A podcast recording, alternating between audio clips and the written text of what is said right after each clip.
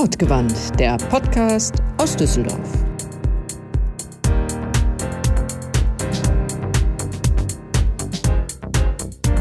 Manchen Menschen hört man einfach gerne zu. Meistens sind es die, die lieben, was sie tun, ganz bei der Sache sind. Aus Überzeugung, aus Leidenschaft, warum auch immer. Mit diesen Menschen sprechen wir bei Wortgewandt. Wir, das sind Philipp, Shanti und Christiane. Wortgewandt ist immer noch im Videokonferenzmodus. Wir bitten die zum Teil schlechte Tonqualität zu entschuldigen. Moin Shanti, was klickst du da? Moin Chrisse, das nennt man Arbeiten. Oh, Entschuldigung, ich wollte dich nicht stören. Du, wir müssen auch gar nicht lange reden. Der Herr kommt heute nicht. Ach, komm jetzt. Wieso nicht? Ja, der geht gerade so ziemlich gut durch die Presse und so. Für uns hat er jetzt keine Zeit mehr. Wie man hört, ist er jetzt auch zu einem Podcast eingeladen. Na, der Philipp und Podcast. Aber bitte. Hm? Ja. Da denkt man, man kennt jemanden und dann sowas. Ja, das ist richtig. Du, aber wir finden schon jemand anderen. Wir finden jemand anderen.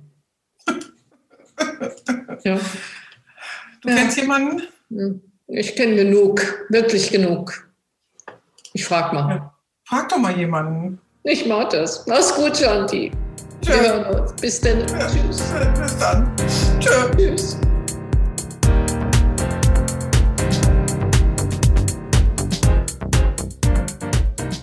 Schon sein Großvater übte dieses Handwerk aus. Er hat es dann perfektioniert und ist heute einer der gefragtesten seines Fachs in ganz Düsseldorf. Kein Wunder, schließlich hat er die große Gabe, jeder Kundin und jedem Kunden die Schönheit auf den Leib zu schneidern. Wortgewandt trifft den Maßschneider Philippe Carouche.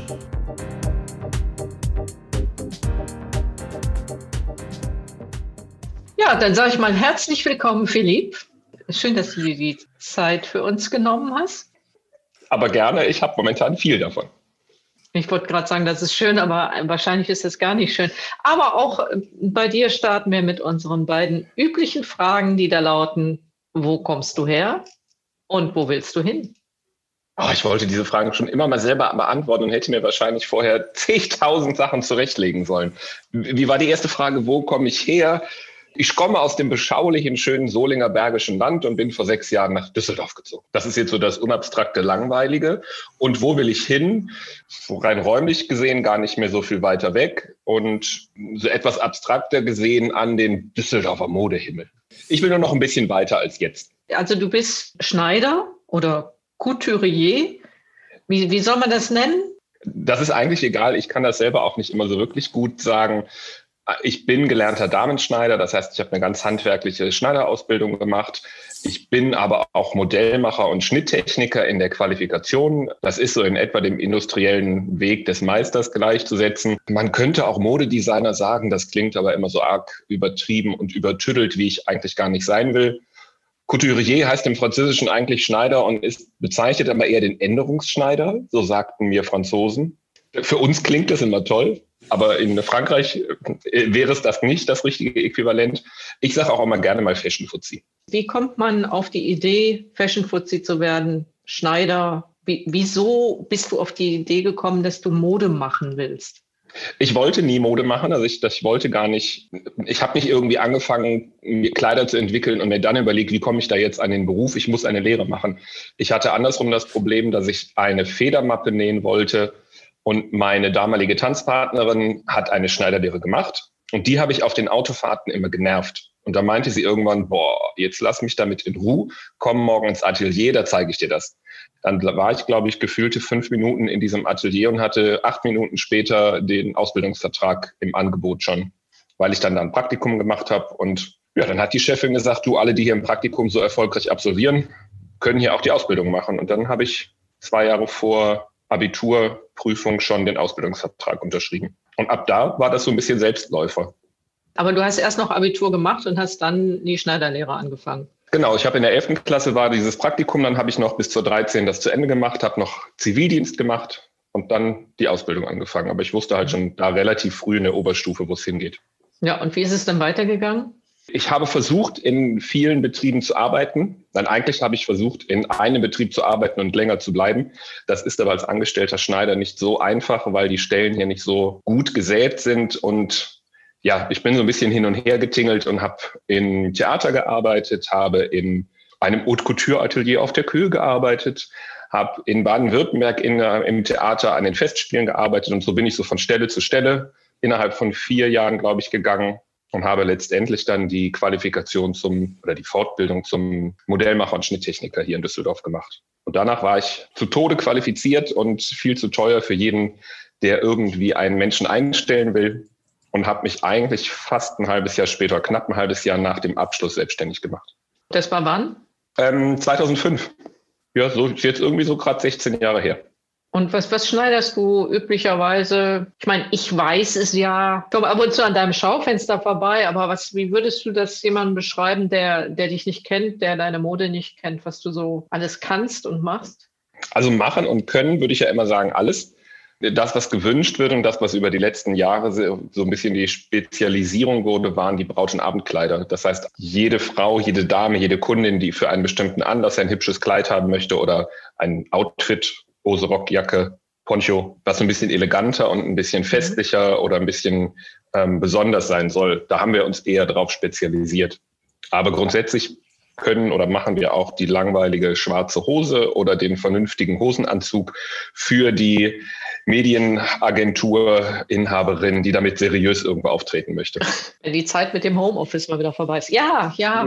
Ja, ja, ja, du sprichst das Elend an. Bevor wir zum Elend kommen, ähm, du hast jetzt in deinem Repertoire auch so bunte Herrenhemden, ja, die dir ja. quasi aus den Händen gerissen werden. Wie, wie bist du da jetzt wieder drauf gekommen?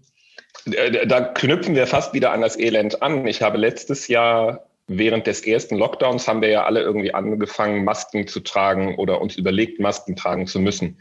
Und meine Kolleginnen und Kollegen haben ganz fleißig diese Masken genäht und verkauft. Ich wollte das nicht so gerne machen, habe es dann aber auch mitgemacht und habe aber aus diesen ersten schönen bunten Stoffen, aus denen man Mund- und Nasenmasken hätte nähen können, die habe ich eigentlich, fand ich die zu schad und habe dann direkt angefangen, Hemden draus zu nähen. Erstmal für mich, habe dann dieses erste bunte Hemd auch gepostet äh, bei Social Media und daraufhin haben die Leute direkt gesagt, oh, will ich auch. Und dann habe ich angefangen, aus den bunten Stoffen bunte Hemden zu machen. Und tatsächlich, die Herren jenseits der, ich sag mal, 35 finden diese bunten Hemden ganz cool. Ja, es waren auch äh, Hemden, die ähm, Prileblumen drauf hatten. Das kennen ja, ja, ja. Her äh, Herren jenseits der 35 wahrscheinlich. 2005 bist du gestartet, selbstständig und damit du 2025 dein 20-jähriges Jubiläum feiern kannst, solltest du jetzt nicht pleite gehen wahrscheinlich. Ne? Das wäre schon mal eine gute Voraussetzung. Fürs Jubiläum wäre das tatsächlich sehr schön. Für mich selber fände ich das jetzt allerdings auch ganz nett, unabhängig vom Jubiläum. Wie ist denn die Situation gerade bei euch Maßschneidern? Ja, total doof, weil auf der einen Seite dürfen wir zwar arbeiten, als Handwerker dürfen wir in unseren Werkstätten arbeiten, wir dürfen, müssen da jegliche Sicherheitsabstände nicht sicher, heißt es Sicherheitsabstände? Also die, die Abstände, die man der Hygienevorschrift wegen einhalten muss, müssen wir in den, An, in den Anproben und in den Werkstätten einhalten. Wir dürfen halt nicht nah an die Kunden ran. So. Und damit fällt jegliches Maßnehmen weg. Es, wir dürfen nicht abstecken. Wir dürfen zwar beraten, aber den Leuten die Teile eigentlich nicht anziehen. Und das macht es so ein bisschen schwer für ein Maßhemd oder ein maßgeschneidertes Kleid, wenn man nicht anprobieren darf. Dann kann man das leider auch nicht machen. Das heißt, du kannst deinen Beruf gerade nicht ausüben. Ich kann ganz viel äh, fürs Schaufenster produzieren. Ich kann schöne Kleidchen machen, die ich hier hinter die Glasscheibe stelle. Und die Leute dürften auch reinkommen. Ich darf sie beraten, aber sie dürfen die Sachen nicht anziehen. Also ich könnte sie verkaufen, aber ja, das maßgefertigte Kleid kauft man nicht von der Stange. Das geht so gegen unsere Arbeitsweise. Und äh, wer setzt sich für euch ein? Ich habe jetzt zum Beispiel im, im Fernsehen eine äh, weinende Friseurin gesehen, die sagt, sie ist völlig ruiniert. Äh, ich sehe seit langem und zu Recht auch viele ja, Schauspieler, Künstler allgemein, die, klar, über die wird berichtet. Äh, denen geht es auch sehr schlecht, aber äh, von Schneidern habe ich, Entschuldigung, aber nichts gehört. Nein, tatsächlich haben wir noch nie wirklich eine gute Lobby gehabt und haben auch momentan keine gute Lobby. Wenn man den Otto Normalverbraucher auf der Straße fragt, nach Handwerk kommen bestimmt Sachen wie, äh, die man aus dem Baugewerbe kennt. Man kennt den Maurer, den Zimmermann. Man kennt momentan auch die Friseure sehr gut.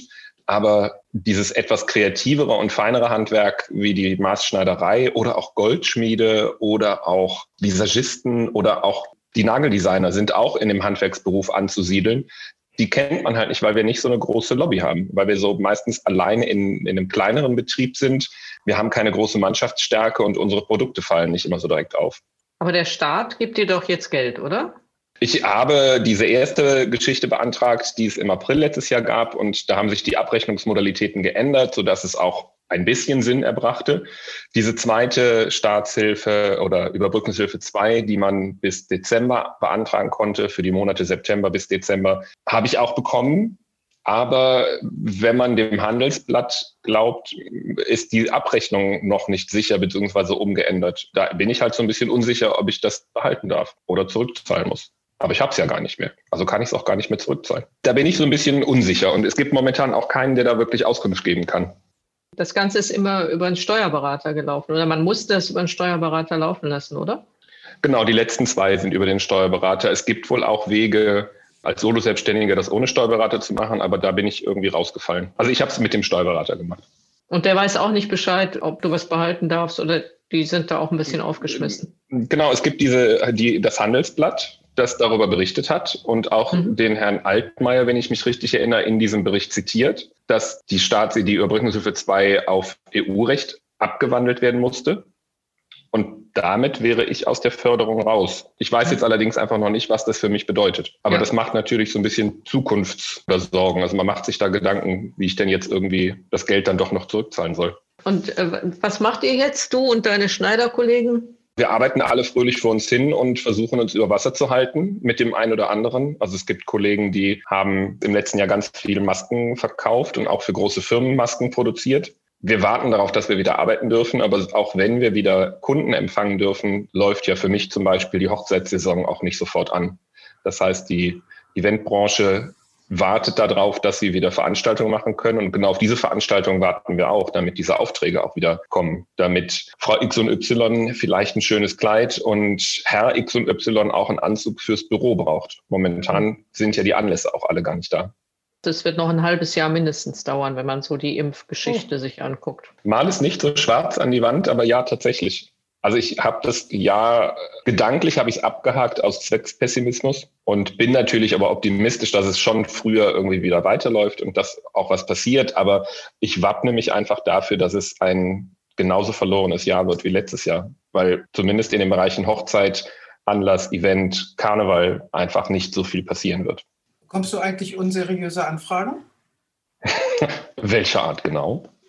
Machst du mir heimlich ein Kleid? Ich komme auch bei dir zu Hause vorbei. Nein, ich bekomme keine unseriösen Anfragen. Die Kunden wissen das eigentlich auch alle ganz genau und wollen aber auch momentan gar nicht, weil die meisten, und das kann ich total nachvollziehen, einfach ja auch gar kein hübsches Kleidchen haben wollen. Momentan ist alles fern des Sofas und der Jogginghose ja so ein bisschen irrelevant. Und ich habe letztes Jahr zwei, drei Aufträge bekommen und angefangen. Da hat, haben die Kunden dann gesagt, das ist jetzt schön, aber wir würden das gerne einfach auf Pause stellen und nächstes Jahr weitermachen. Und die hängen einfach hier und mhm. warten darauf, weitergemacht zu werden. Aber es, wofür sollen wir jetzt den schönen Hosenanzug machen, den man nur in einer Abendveranstaltung anziehen kann?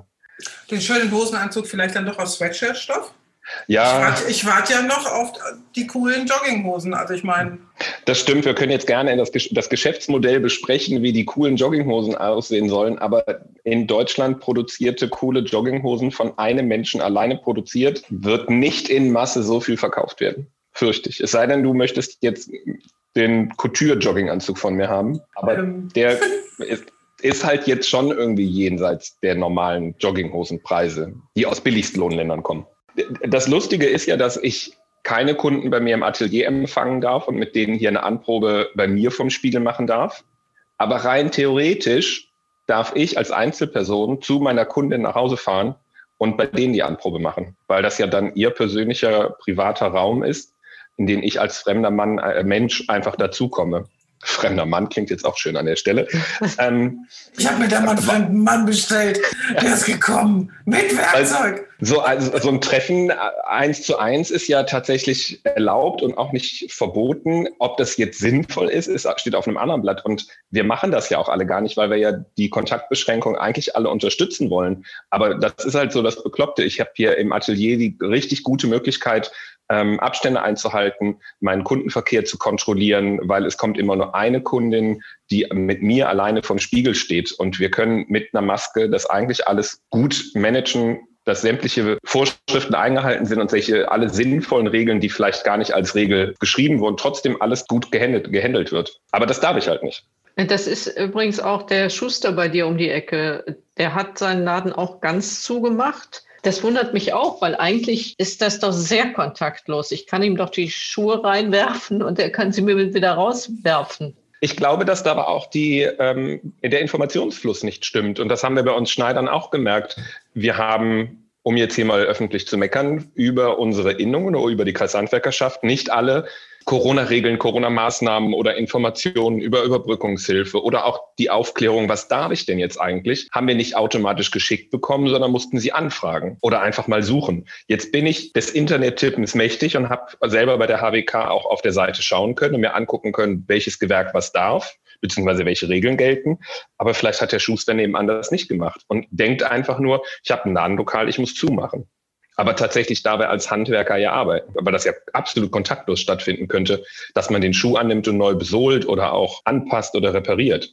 Ich habe es auch nicht verstanden. Da liegt wirklich ein bisschen der Fehler momentan im System und das haben wir auch mit unserer Kreishandwerkerschaft und der Maßschneiderinnung schon versucht jetzt anzugehen, dass der Informationsfluss ein bisschen besser wird und wir die Sachen automatisch bekommen und darüber hinaus wir vielleicht auch sichtbarer werden. Also da sind wir gerade ganz doll im Gespräch und in Aktionen, dass wir etwas öffentlichkeitswirksam auf uns aufmerksam machen und nicht einfach mhm. still und leise vor uns hinsterben. Und was plant ihr jetzt so? Was macht ihr jetzt? Also ich meine, ihr könnt das doch nicht einfach so hinnehmen, oder? Nein, wir nehmen das auch nicht einfach so hin. Wir versuchen, jeder für sich ähm, unsere Kunden zu erreichen und auch einfach Aufmerksamkeit für sich zu generieren, aber haben uns auch zusammengeschlossen und eine kleine Aktion gestartet, die voraussichtlich jetzt am Freitag passieren wird, wo alle Maßschneider, egal ob in der Innung organisiert oder nicht, mit einem Bild darauf aufmerksam machen, dass es ohne uns vieles nicht mehr gibt. So wie die Alarmstufe Rot das für die ähm, Künstler und dem ganzen Eventbereich angefangen hat, haben wir ein kleines Bildchen mit einer abgeschlossenen Schere drauf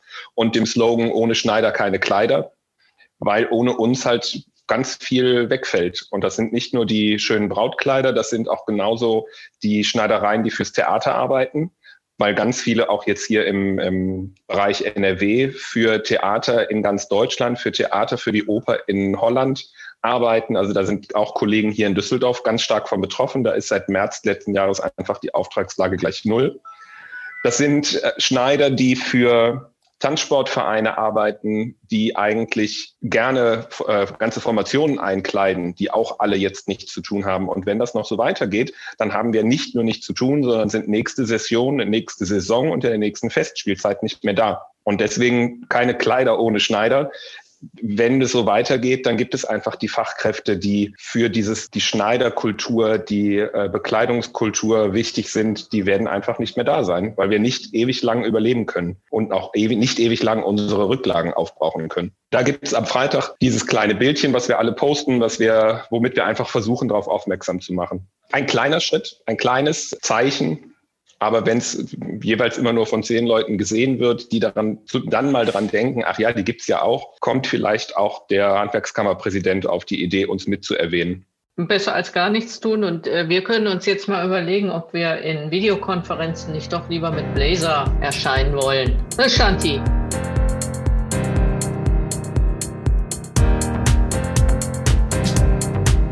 Liebe Zuhörer, bei Videokonferenzen nicht einfach schlunzig da sitzen.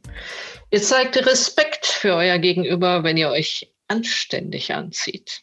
Not? macht auch direkt eine ganz andere Haltung, wenn man ein bisschen hübsch angezogen ist. Für sich selber und fürs Gegenüber. Und der Maßschneider eures Vertrauens freut sich. Absolut. Ne, Shanti? Ja, auf jeden Fall. Schön, ja. schön, schöner Hoodie. Neu? Ja, Äh, nein, schon, schon länger, aber die äh, Jogginghose ist äh, noch. Ja, Hauptsache, gut. du hast sie nicht online bestellt. Kann ich dir noch nicht mal mehr sagen. so lange her.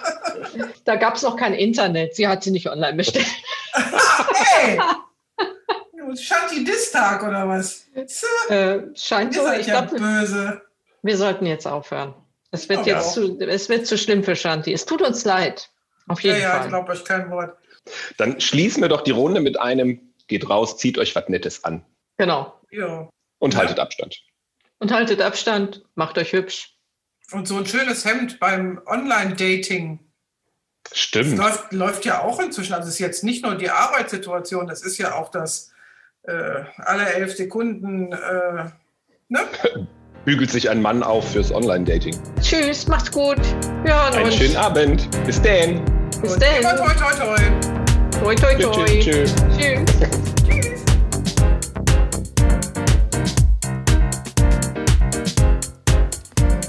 Wortgewandt ist eine Produktion der LWP Kommunikation Düsseldorf mit freundlicher Unterstützung von Carouge Couture.